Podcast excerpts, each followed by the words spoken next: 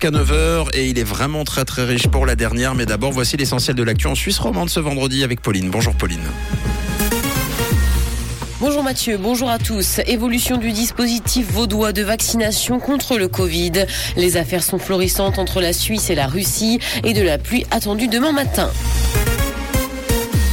Évolution du dispositif vaudois de vaccination contre le Covid. Le canton réduit la voilure. L'offre de vaccination va être réduite et des fermetures liées aux jours fériés sont à prévoir. La gratuité des tests de dépistage prendra par ailleurs fin dès le 1er janvier prochain. Et ce, conformément à la décision de la Confédération. La campagne de vaccination de rappel se poursuit quant à elle dans le canton. Les affaires sont florissantes entre la Suisse et la Russie. Si le pays a repris les sanctions européennes contre Moscou, les chiffres du commerce extérieur montrent que certains échanges entre les deux nations ne connaissent pas la crise. Le total des transactions enregistrées entre Suisse et Russie se situe en moyenne à 321 millions de francs par mois entre 2017 et 2021. C'est ce que montrent les chiffres de l'Office fédéral de la douane et de la sécurité des frontières. Depuis le début de la guerre, ce chiffre a augmenté de 19%.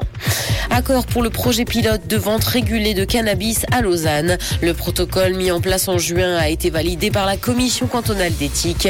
Le feu vert final doit cependant encore être donné par l'OFSP. Les conditions de production et de vente doivent encore être définies. Plus de 1500 personnes se sont déjà montrées intéressées.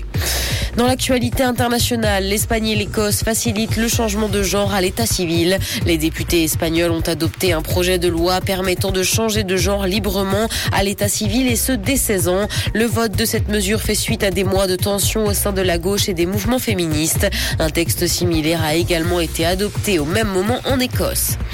Netflix songe à une formule payante pour le partage de mots de passe. La firme met le paquet pour débusquer les 100 millions d'utilisateurs qui regardent du contenu sans pour autant payer leur abonnement. Et la répression devrait donc commencer dès le début de l'année 2023 aux États-Unis. Le montant supplémentaire demandé devrait être inférieur à celui de la formule avec publicité qui est à 6,99$.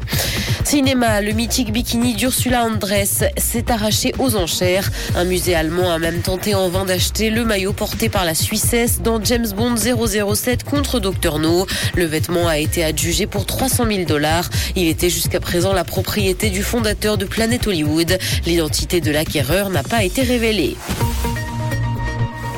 Le ciel sera couvert ce matin et le vent soufflera jusqu'à 40 km heure. Côté température, le mercure affichera 9 degrés à Lausanne et Carouge, ainsi que 11 à Genève et Palinges. Bonne matinée à tous sur Rouge. C'était la météo, c'est Rouge.